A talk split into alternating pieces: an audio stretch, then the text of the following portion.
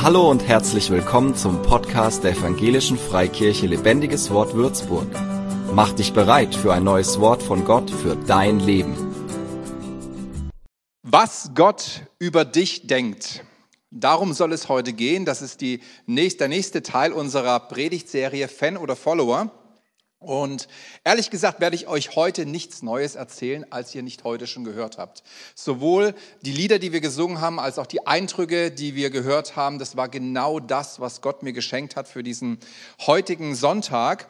Und ich habe Gott gefragt im Vorfeld, was möchtest du durch diese Predigt bewirken? Was soll geschehen im Gottesdienst? Was möchtest du an den Leuten tun? Weißt du, was er gesagt hat? Ich möchte, dass meine Kinder wissen, wie ich über sie denke.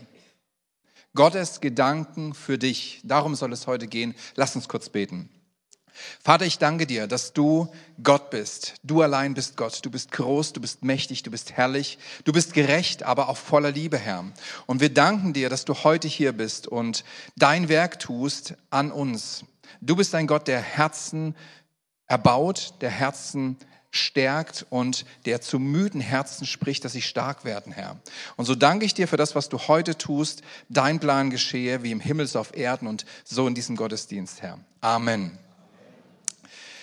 Was Gott über dich denkt, das lässt schon vermuten, dass da äh, eventuell gewisse Differenzen da sind zwischen dem, was wir von uns denken und zwischen äh, und zu dem hin, was Gott über uns denkt. Und deswegen kommen wir heute mal eher von der seelsorgerlichen Seite her. Die ganze Zeit ging es in der Predigtreihe so um äh, klare Schritte zu machen und ähm, fühlten sich wahrscheinlich Leute angesprochen, die sowieso Gas geben wollen, die im Leben stehen und die sagen, okay, mir hat noch der letzte Schubser gefehlt, aber jetzt möchte ich meine Kraft nicht nur für mich einsetzen, sondern auch für das Reich Gottes oder vordergründig für das Reich Gottes. Heute ist die Predigt besonders für die, die sagen, ja, Nachfolge schön. Ich würde auch gern, aber ich, wie soll das funktionieren? Hör mal genau zu, weil diese Predigt soll oder durch diese Predigt will Gott dir Mut machen und will Gott eine 180-Grad-Drehung in deinem Herzen hervorrufen, wo du dich plötzlich anders siehst. Weil deine Gedanken über dich, wenn du so denkst, sind nicht die Gedanken Gottes, die er über dein Leben hat und über deine Zukunft.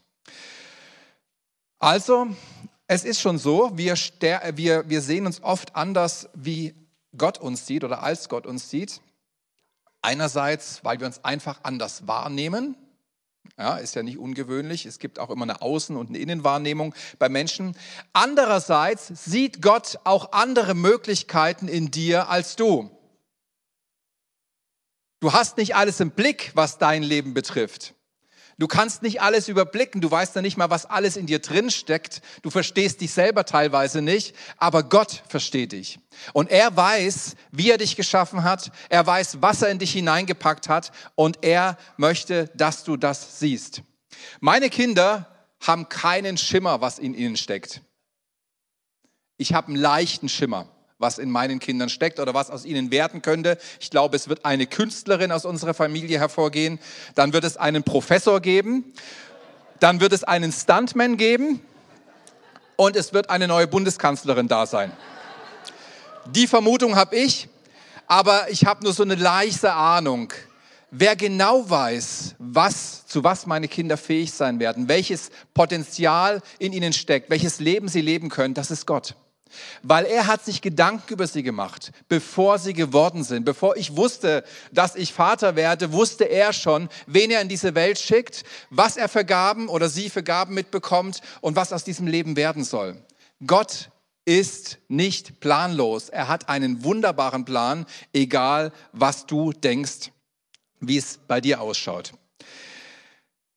Ich nehme dich mal mit in eine Reise, auf eine Reise ins 15. Jahrhundert vor Christus. Da war noch keiner von euch, aber viele von euch haben da schon Geschichten drüber gelesen. Und ich nehme euch in eine Zeit mit hinein, wo Israel mal wieder Probleme hatte. Israel hatte ja ständig Probleme. Ständig war irgendwas los, ständig gab es Schwierigkeiten und auch jetzt steckten sie wieder in einer schwierigen Situation. Sie wurden nämlich regelmäßig angegriffen von ihren Nachbarnvölkern. Jedes Mal, wenn die Ernte reif war, kamen ihre Nachbarvölker, die Hethiter und also die ganzen Iter und Titer und griffen sie an, machten die Ernte platt, nahmen mit, was sie mitnehmen konnten, auch das Vieh und das Volk Israel stand wieder mal ohne Nahrung da, wieder mal ohne Perspektive da. In dieser Zeit lebte ein Mann, den ihr kennt. Wenn ihr Bibel lest, dann kennt ihr den. Und ihr kennt ihn als Held Gottes, ihr kennt ihn als Befreier Israels, ihr kennt ihn als einen starken Mann, den Gott gebraucht hat und der wirklich Veränderung bewirkt hat im Reich Gottes oder in Israel. Und dieser Mann heißt Gideon. Schon mal gehört? Jawohl, ich denke doch, dass ihr Bibel lest. Aber ganz am Anfang, als Gideon in dieser Situation sich auch befand, dass die Feinde immer kamen, das Land angriffen, lesen wir nichts von einem Helden. Wir lesen nichts von einem großen Mann Gottes. Wir lesen nichts von jemandem, der Mut hat und die Feinde in die Flucht jagt. Wir lesen etwas von einem ganz anderen Mann. Aufgrund dieser Umstände erleben wir Gideon nämlich als einen ängstlichen und resignierten jungen Mann, der sich versteckte. Er war nämlich gerade in seiner Weinpresse und drosch Weizen. So beschreibt die Bibel die Situation, in der er sich befand. Und jetzt fragt man sich, gerade hier in Franken, wie kommt man da drauf, in einer Weinpresse Weizen zu dreschen? Nun, es gibt einen Grund. Wenn du dich verstecken willst, wenn du nicht möchtest, dass das, was du tust, auffällt, wenn du ungesehen bleiben möchtest, dann verkriechst du dich selbst in eine Weinpresse, um deinen Weizen zu dreschen. Ich stelle mir das auch gar nicht so einfach vor, weil normalerweise musst du das ja schon ein bisschen, brauchst ein bisschen Platz, um ausholen zu können. Das war ja so ein Schlegel und alles, also in so einer Weinpresse. Alles gar nicht so einfach, aber er machte es, weil er sich verstecken wollte. Weißt du was? Wenn du Angst vor etwas hast, wirst du eins machen. Du suchst Wege, wie du der Gefahr, der vermeintlichen Gefahr aus dem Weg gehen kannst. Du guckst, wie kommst du an der Sache, vor der du Angst hast, dran vorbei. Man nennt das auch Vermeidungsverhalten und Gideon befand sich genau in dieser Situation. Vielleicht hast du keine Weinpresse, in die du dich zurückziehen kannst, aber du hast mit Sicherheit andere Möglichkeiten gefunden, dich von dem abzulenken, vor dem zu flüchten, was dir Angst macht. Vielleicht Ablenkung, ja, Daumentraining auf dem Smartphone, nur nicht an das denken, was mir Angst bereitet, meine Sinne auf was anderes ausrichten oder auch andere Unterhaltung. Manche haben große Angst, äh, auf der Arbeit zu versagen oder wieder die Kollegen zu treffen oder irgendwie in eine Situation zu geraten und ziehen den gelben Joker.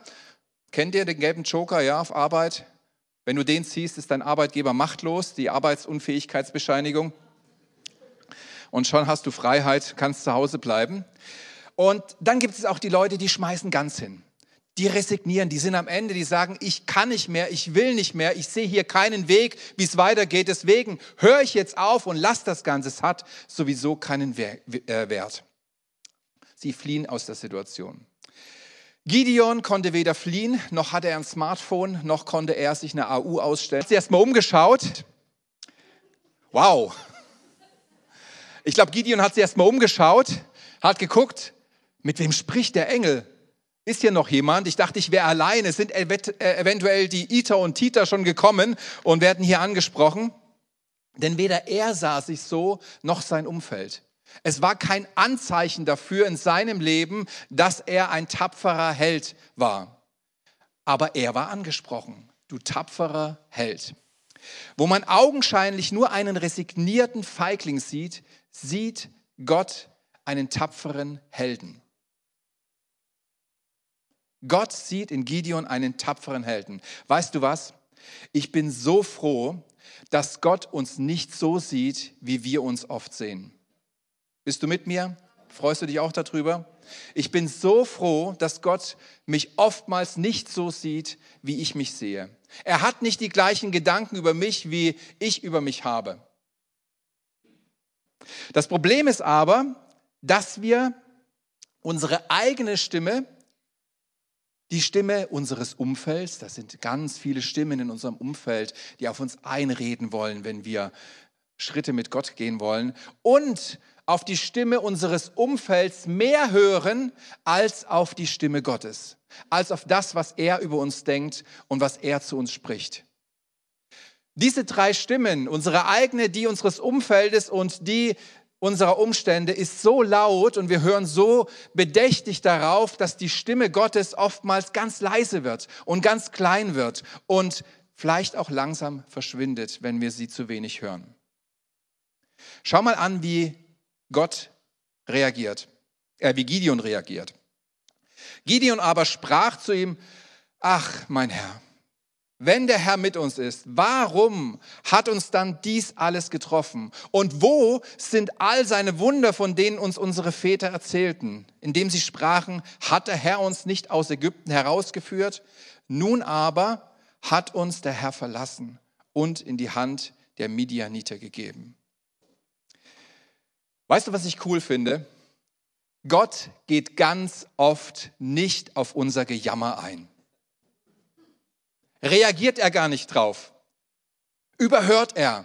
Sagt er, okay, blenden wir aus, aber wandte sich zu ihm und spricht dem, was ich sagen wollte. Und so geht's auch weiter. Der Herr aber wandte sich zu ihm und sprach, geh hin in dieser deiner Kraft. Du sollst Israel aus der Hand der Midianiter erretten. Habe ich dich nicht gesandt? Und dann kommen wir wieder, in dem Fall Gideon. Er aber sprach zu ihm, ach mein Herr, Womit soll ich Israel retten? Siehe, meine Sippe ist die geringste in Manasse und ich bin der kleinste im Haus meines Vaters. Findet sich in dieser Situation irgendjemand wieder? Muss dich nicht melden. Brauchst keine Hand heben. Ich hebe die Hand für dich, weil ich kenne das von mir. So wenig Fähigkeiten, so wenig Möglichkeiten. Wer bin ich schon? Dass ich einen Unterschied machen könnte. Ich kann mir ja noch nicht mal selber helfen. Wie sollte durch mich Gott etwas tun können? Viele Menschen schlagen sich mit Minderwertigkeitsgedanken rum, Minderwertigkeitsgefühlen herum. Manche Menschen haben wirklich Schlimmes erlebt, wurden abgelehnt, vielleicht auch missbraucht. Und es ist wirklich ein tiefer Schlag, wo Gott dir persönlich begegnen möchte, wo du Heilung brauchst und Wiederherstellung brauchst. Und ich glaube auch, dass der Teufel Berufungen im Keim ersticken möchte, indem schlimme Dinge passieren in der Kindheit, in der Jugend, im weiteren Verlauf, die dich hindern sollen, die Bestimmung Gottes zu leben und ein, äh, ein, Gott, äh, ein Leben mit Gott in Freiheit zu führen. Und deswegen haben Menschen ein geringes Selbstwertgefühl, haben schlechte Gedanken über sich, trauen sich was nicht zu. Und es kann sehr, sehr gut sein, dass du auch schlagkräftige Argumente hast. Vielleicht sagst du, weißt du, aus meiner Familie ist noch nie irgendwas hervorgekommen, was nennenswert gewesen wäre. Wir sind so irgendwie untere soziale Schicht und also bei uns, wir kommen gerade immer so über die Runden, aber mehr ist nicht drin. Oder vielleicht sagst du, ich bin einfach nicht schlau genug. Ich check Sachen nicht. Mir werden Sachen erst klar, wenn irgendjemand anders die sagt. Vorher komme ich nicht drauf. Und ich bin immer so unsicher. Ich traue mich einfach nichts zu. Wenn ich, wenn ich irgendwie vor Menschen sprechen soll, dann schlottern mir die Glied, die, die Hände werden feucht. Ich könnte nie ein Mikro halten, weil das durchflutschen würde und auf den Boden fallen würde. Oder ich mache immer so viele Fehler. Ich bin nicht heilig genug. Ich bin nicht brauchbar für Gott, weil ich immer noch so auf beiden Beinen oder auf einem Bein hinke. Du wirst nicht heilig ohne Jesus. Du wirst erst Veränderung erleben, wenn du dich zu ihm stellst, wenn du an seiner Seite bist. Dann wird aus einem Nobody ein Held. Oder vielleicht sagst du auch, ich habe überhaupt keine besonderen Fähigkeiten, keine besonderen Talente, nichts, was irgendwie vorzuweisen wäre. Ich bin froh, dass ich über die Runden komme. Das alles darf mal hinter uns bleiben. Gott lädt dich ein, diese ganzen Gedanken wegzuschmeißen, weil er einen anderen Blick auf dich hat. Er sieht mehr in dir. Und weißt du was? Deine Unzulänglichkeiten, deine Defizite, deine Schwächen machen ihm keine Angst. Er fürchtet sich nicht davor, oh, wenn ich jetzt äh, die Helga anstatt lasse, was dann alles passiert. Der denkt sich, ich bin Gott und ich gebrauche diese Frau. Und das tut er ja auch, Helga. Ne? Deine Schwächen sind für Gott kein Problem. Das Einzige, wo es Gott, für Gott problematisch wird mit dir, der einzigste Punkt, wo er Probleme bekommt, ist deine Haltung, deine Einstellung. Ich hatte mal eine persönliche Krise, da konnte ich einfach nicht sehr viel mit mir anfangen. Ich habe mir gedacht, Mensch, irgendwie Fehlbesetzung. Ich befand mich mitten im Studium, Theologiestudium und habe mir gedacht, Gott, irgendwie hast du einen Fehler gemacht. Ich bin jetzt an einer Stelle, wo ich, glaube ich, nicht hingehöre, weil ich sehe kein Potenzial. Da ist nichts in mir und ähm, ich denke auch nicht, dass das äh, im weiteren Weg erfolgreich sein wird. Und ich suchte das Gespräch mit einem Dozent, den wir da hatten am theologischen Seminar, der mir sehr nahe stand und den, zu dem ich Vertrauen hatte. Und der sprach mit mir genau über dieses Thema. Ich habe mich ihm anvertraut. Weißt du, was er zu mir sagte? Der Satz ist bis heute noch in meinem Kopf. Solange du dich nicht aufgibst, gibt Gott dich auch nicht auf. Solange du weiter mit Gott gehst, wird er an dir festhalten, zu dir stehen, mit dir unterwegs sein. Er gibt dich nicht auf. Du kannst dich nur selbst disqualifizieren. Gott wird dich nicht aussortieren. Im Gegenteil, er weiß ganz genau, wen er berufen hat. Er kennt dich mit all deinen Ecken und Kanten und äh, Versagen, mit all deinen äh, Ängsten und Herausforderungen, in denen du stehst. Er schaut dich. Und er hat dich trotzdem berufen.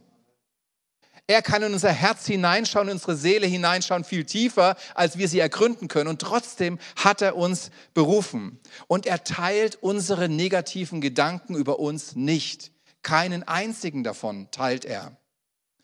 Ein Grund, warum ich im geistlichen Dienst stehe, ist, weil Gott mir eines klar gemacht hat. Er hat irgendwann mal zu mir gesagt, ich habe dich nicht berufen, weil du so gut bist, sondern weil ich etwas durch dich tun kann. Und weißt du, da geht es nicht um unsere Fähigkeiten, da geht es nicht darum, was ich mitbringe an Wissen, an Können, sondern da geht es um eine Sache. Ein Herz, das sagt, Gott, ich möchte dir gefallen und ich möchte dir folgen und ich möchte mein Leben mit dir leben. Das ist alles, was Gott braucht. Er braucht gar nicht deine Skills, deine, deine Erfolge, dein Einfluss, dein Charisma, das braucht er gar nicht. Er braucht ein Herz, was willig ist, sich Gott unterzuordnen, zu sagen, ich möchte mit meinem Gott leben, ich möchte ihm folgen. Dann kann er etwas tun. Wenn Gideon, schalten wir mal weiter, er nur Nachteile und Schwächen. Wir haben ihn ja gerade gehört. Schalten wir mal weiter. Er glaubte nicht, dass er zu irgendwas Großem, zu irgendetwas Bedeutendem in der Lage gewesen wäre, dass irgendwas aus seinem Leben hätte geschehen können. Er war nämlich überzeugt, dass Gott den Falschen für diese Aufgabe ausgesucht hat. Deswegen die ganzen Ausreden, deswegen ähm, die ganzen Begründungen, warum was nicht gehen kann und warum Gott sich anscheinbar in der Adresse geirrt hat. Äh, wahrscheinlich wollte er beim Nachbarn vorbeischauen. Aber Gott wusste genau, wen er ausgewählt hatte. Gott kam genau zu dem Feigling, der sich in der Weinpresse versteckt hat und hat gesagt, zu dir möchte ich. Du bist der, den ich gesucht habe. Du bist der tapfere Held, mit dem ich sprechen möchte. Und er wusste auch, wie er einen eingeschüchterten jungen Mann mit null Selbstvertrauen zu einem Helden machen kann. Und darum geht es Gott heute auch mit dir. Gott möchte genau diese Wendung in deinem Herzen bewirken, wenn es dir so geht. Wenn du dich in Gideon wiederfindest, wenn du sagst, ja, ehrlich gesagt trifft das ziemlich genau mein Herz, ziemlich genau meine Denke über mich und ziemlich genau meine Situation, in der ich mich befinde. Ich sehe eigentlich nur Herausforderung und ähm, Verlust auf meiner Seite, aber keine Siege und kein Überwinden und auch null Vertrauen in mich selbst. Darum geht es Gott heute. Und weißt du, wie Gott Verlierer zu Helden macht? Durch sein Wort. Durch sein Wort hat Gott Himmel und Erde geschaffen. Das ganze Universum ist entstanden durch sein Wort. Durch sein Wort hat Gott Mose zum Retter Israels gemacht. Und lest mal die Geschichte von Mose, wie armselig er sich gefühlt hat, wie unfähig er sich gefühlt hat. Äh, nicht mal reden konnte er, hat er Unterstützung gebraucht. Durch sein Wort hat, hat Gott Paulus zum, vom größten Verfolger zum größten Nachfolger gemacht. Er hat ihn um 180 Grad gedreht und jetzt trifft sein Wort Gottes Wort direkt ins Herz des unvollkommenen Gideon. Da sprach der Herr zu ihm, ich werde mit dir sein und du wirst Midian schlagen wie einen einzelnen Mann. Das waren die Worte, die Josua, äh, die Gideon hören musste. Ich bin mit dir. Und ich glaube, das sind die wichtigsten Worte, die wir auch verinnerlichen müssen, dass Gott zu dir persönlich sagt, ich bin mit dir. Ich bin mit dir. Ich stehe zu dir. Ich werde mit dir sein.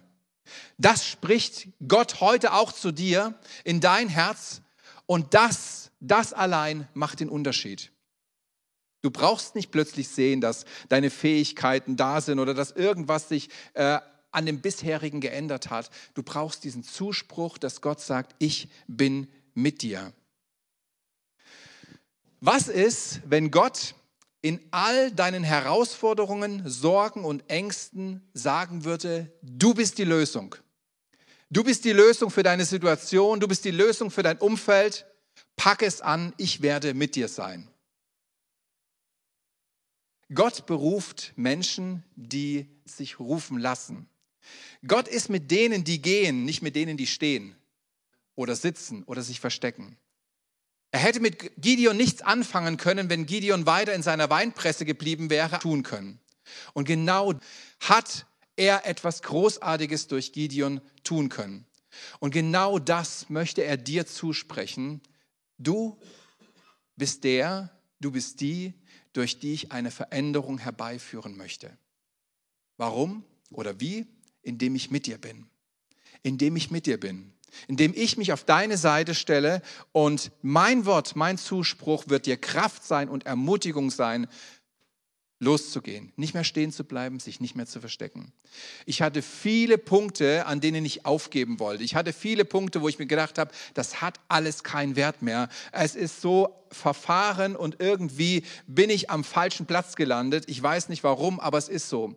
Und immer an den tiefsten Punkten, wo ich kurz davor war, hinzuschmeißen, kam Gott und wisst ihr was? Er hat die Situation nicht geändert.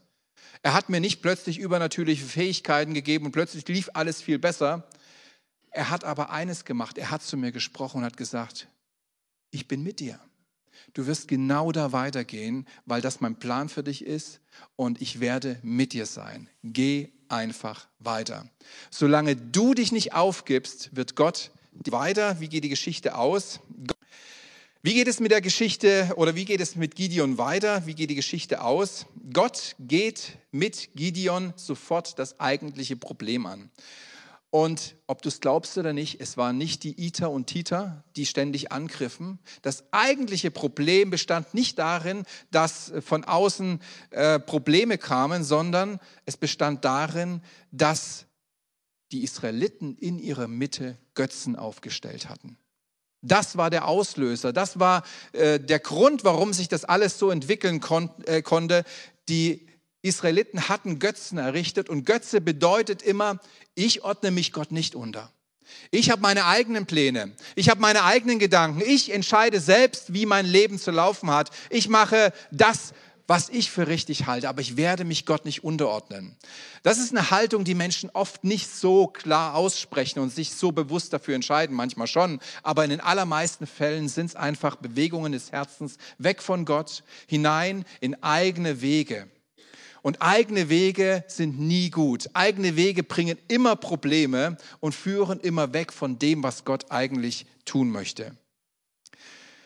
Und dann sehen wir plötzlich auch, nachdem wir uns von Gott entfernt haben, dass Probleme von außen aufkommen und sagen, Gott, wo bist du? Wo ist deine Hilfe? Wo ist deine Kraft? Wo ist deine Stärke? Dabei liegt die Wurzel des Problems oft in uns. Dadurch konnte sich das alles erst entwickeln. Und deswegen gibt es oftmals erstmal in uns einen Götzen, der vielleicht gestürzt werden muss. Aber auf jeden Fall, wenn du dich in Gideons Situation wiederfindest, gibt es Lügen, denen du geglaubt hast, die du über Bord werfen sollst und die Wahrheit Gottes annehmen musst. Das ist, wozu Gott uns aufruft. Wirf die Lügen raus, die du geglaubt hast über dich selber Ich weiß nicht, woher sie kam. Vielleicht aus deinem Elternhaus. Vielleicht hast du sie dir selber eingeredet. Vielleicht hast du, bist du ein Indiziensucher. Ja? Weißt du, wenn du etwas wahrhaben willst und dann anfängst zu suchen, Bestätigungspunkte, du wirst sie finden. En masse. Ich sage dir jetzt Porsche, ja, und wenn du heute rausgehst und diesen Porsche im, im Kopf behältst, wirst du überall Porsche sehen. Du findest Indizien, wenn du Indizien suchst. Wenn du Indizien für deine Unfähigkeit suchst, wirst du Indizien dafür finden, dass du unfähig bist.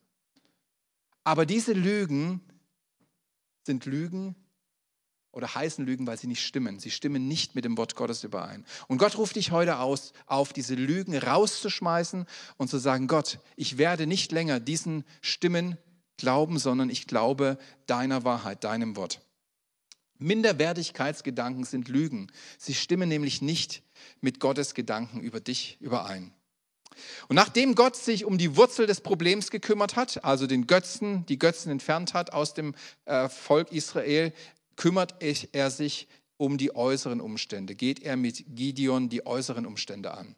Und auch hier erleben wir den Götzen, den hat er schon äh, heimlich des Nachts umgeschmissen. Den sollte Gideon nämlich umschmeißen, das war Gottes Auftrag, räum den, räum den Baal aus und er traute es sich nicht bei Tag zu machen, also ging er nachts und schmiss ihn heimlich um und hat, äh, hoffte, dass niemand ihn entdeckt, aber er, es kam natürlich raus, sein Vater setzte sich für ihn ein und äh, wer die Geschichte kennt, weiß, wie es weiterging. Er war gar nicht der starke Held. Er war gar nicht der Überwinder. Er war gar nicht der Typ, der einfach losging und sagte, jetzt werde ich es euch zeigen. Gott ist nämlich mit mir. Er war ein Mensch mit Angst. Er war vorsichtig. Er war sich unsicher. Er hat gekämpft. Aber weißt du, was er gemacht hat? Er hat gemacht, was Gott ihm aufgetragen hat. Und darauf kommt es an. Und auch dann im weiteren Verlauf, als, als es um die Feinde ging, die äh, Israel immer wieder angriffen, auch hier erleben wir Gideon nicht als den starken Helden. Er braucht viele Bestätigungen. Er braucht oft Zuspruch. Zweimal legt er das Vlies aus und bittet Gott dadurch um Bestätigung. Zweimal macht Gott etwas Unmögliches möglich. Und eigentlich müsste er genau wissen. Und dann sagt Gott, weißt du, ähm, wenn du, wenn du nicht, wenn du nicht glaubst, dann geh doch mal ins Lager deiner Feinde und hör, was sie über euch sagen. Dann wirst du Mut bekommen. Er war mutlos. Er war ängstlich. Er hat sich nicht als Held gefühlt. Er sah sich nicht als Retter Israels. Er dachte, Mist, Wieso stecke ich in dieser Situation? Ich wäre gern woanders, aber ich merke, dass der Ruf Gottes ist auf mir. Er möchte, dass ich etwas tue und er ringt mit sich selber in dieser Situation erfolgreich zu sein und das Wort Gottes umzusetzen. Ich war vor kurzem im Schwimmbad alleine und im Schwimmbad war vier Stunden drin, das reicht ich, ist mir eine Frau aufgefallen. Ehrlich gesagt, sie war auch ein bisschen auffällig. Und ich traf sie immer wieder, sah sie immer wieder, habe mich schon gewundert.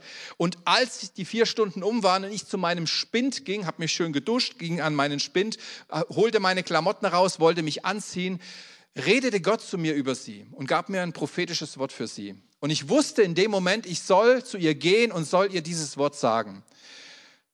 Da sage ich, Gott, die Klamotten sind schon raus aus dem Spind. Ich bin dabei, mich umzuziehen. Ich bin schon geduscht. Ich wusste, die war noch drin. Ich habe sie kurz vorher gesehen und sagt, ich mach's, wenn du mir sie noch mal über den Weg schickst. Da war ich fein raus, ich war zufrieden mit meiner Antwort und ging äh, in die Umkleide und machte mich fertig und lief schnurstracks, ich hatte es schon vergessen, zur Kasse, äh, um rauszugehen. Wer stand dort mit einem Föhn in der Hand und föhnte sich das Haar? Genau diese Frau. Plötzlich war mein Herz hier. Und ich dachte, ach du liebe Zeit, was machst du denn jetzt? Ja, jetzt kannst du sie nicht ansprechen, jetzt föhnt sie sich ja gerade. Gideon, Ausreden, Ausflüchte. Also sagte ich Gott, ich gehe jetzt schon mal in die Kasse und bezahle und wenn ich sie da noch mal treffe, dann sage ich es ihr.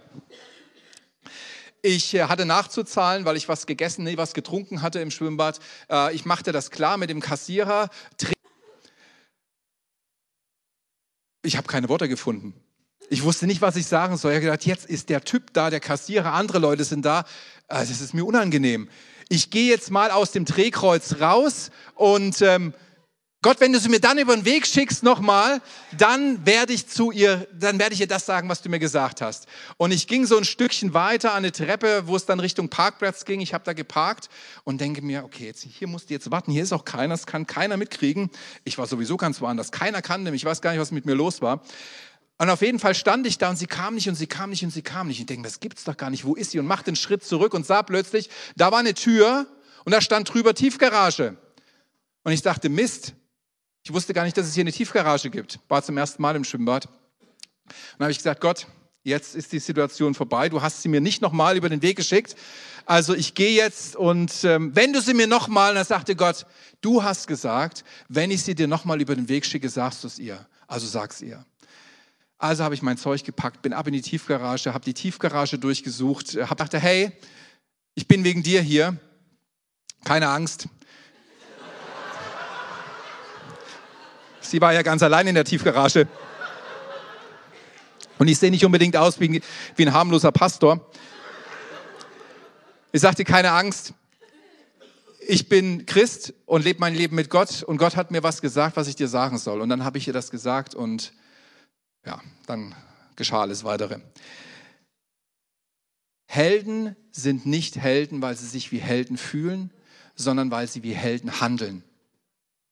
Es ist völlig egal, wie du dich fühlst. Es ist völlig egal, ähm, ob du dir das zutraust oder nicht. Wichtig ist am Ende, ob du tust, zu was dich Gott berufen hat, ob du tust, was Gott mit dir tun möchte. Und genau so ging es Gideon. Gott reduzierte die Truppen von Gideon nochmal extrem. Gideon hatte 22.000 Mann. Und Gott reduzierte diese, dieses Riesenheer, dass nur noch 300 Leute da waren. Weißt du was? Gott will sicherstellen, dass deutlich wird, dass das, was jetzt passiert, durch ihn, durch seine Kraft, durch sein Wirken geschieht und nicht durch menschliche Kraft. Das ist ihm wichtig. Und deswegen wählt Gott oft Menschen, mit denen augenscheinlich nichts anzufangen ist. Loser, Nobodies, Außenseiter. Warum? Weil er seine Macht und seine Größe präsentieren will. Er möchte, dass alle Ehre ihm gehört. Schau mal David an. Man musste ihm von der Weide holen, weil er, war gar nicht, er war gar nicht auf dem Schirm, obwohl er Sohn war. Lies mal die Biografie von Reinhard Bonke. Wenn du die Anfänge liest, ein super Buch, mega dick, aber ich habe das verschlungen. Es ist ein unglaublich gutes Buch. Kauf dir das, lies das durch, das wird dich beflügeln. Wenn du ihn am Anfang liest, denkst du, ach du liebe Zeit, keiner hat in ihm den großen Evangelisten Afrikas gesehen. Und doch ist es geworden. Wenn du denkst, dass du die schlechteste Wahl bist, die Gott treffen konnte, dann bist du sehr wahrscheinlich Gottes erste Wahl. Weil er möchte nicht, dass Menschen gesehen werden, sondern er möchte, dass durch das Werk, das Menschen tun, er gesehen wird. Er möchte, zu seiner Ehre, Menschen gebrauchen zu seiner Ehre. Was er sucht, sind Menschen, die ihm folgen, die ein Ja haben zu ihm, die ein williges Herz haben und sich von ihm gebrauchen lassen. Einfach die tun, was er sagt. Und das sind Geschichten, die uns Mut machen sollen. Und heute spricht Gott wieder, aber nicht zum Gideon, sondern zu dir. Gott möchte dich stark sprechen. Er möchte dir Mut machen und ich glaube, der Mut ist auch schon angekommen, zu sagen, ja, Mut ist zwar nicht in meinen Gefühlen, Mut ist nicht in meinen Knien, aber Mut ist in meinem Herzen. Nämlich in, in, Form von einer Ernsthaftigkeit mit Gott zu gehen und zu sagen, ja, ich möchte tun, was du sagst, auch wenn es mich etwas kostet, auch wenn ich Angst habe, auch wenn ich nicht glaube, dass es funktioniert, aber auf dein Wort, weil du es gesagt hast, deswegen will ich es tun. Wenn du dich in dieser Geschichte wiederfindest, möchte ich jetzt mit dir beten. Ich möchte mit jedem beten, der sagt, ja, ich möchte, ähm, ich folge Jesus nach, aber ähm, ich habe auch immer wieder meine Kämpfe, immer meine Herausforderungen. Ich glaube, dass Gott dir heute neu Mut schenken möchte, auch das durch das Wirken des Heiligen Geistes jetzt und hier. Ähm, wenn es dir so geht, dass du Jesus nachfolgst, aber immer wieder Herausforderungen hast und Stärkung brauchst, dann steh jetzt auf. Aber auch der, der sagt, ich habe mich noch nie getraut. Ich möchte, ich möchte, ich möchte gerne, aber es geht irgendwie nicht. Ich merke, ich fühle mich total unfällig. Steh bitte auf, ich möchte für dich beten. Und ich bete ein kurzes Gebet und ich bitte euch, mir das nachzubeten und dann wird Gott tun, was er nur tun kann. Gott, vergib mir bitte, dass ich meinen eigenen Gedanken mehr geglaubt hat als dir.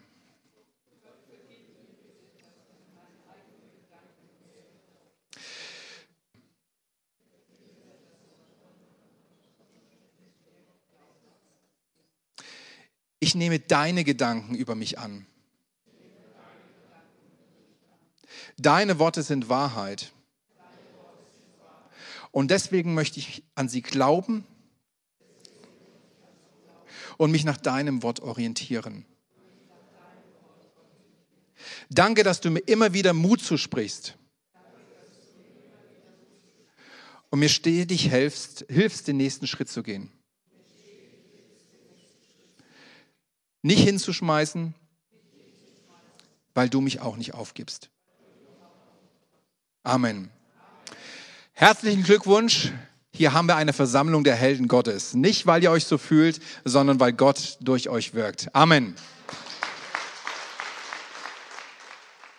Für mehr Infos besuch uns auf Facebook unter lebendigeswort.de oder einfach persönlich im Sonntagsgottesdienst.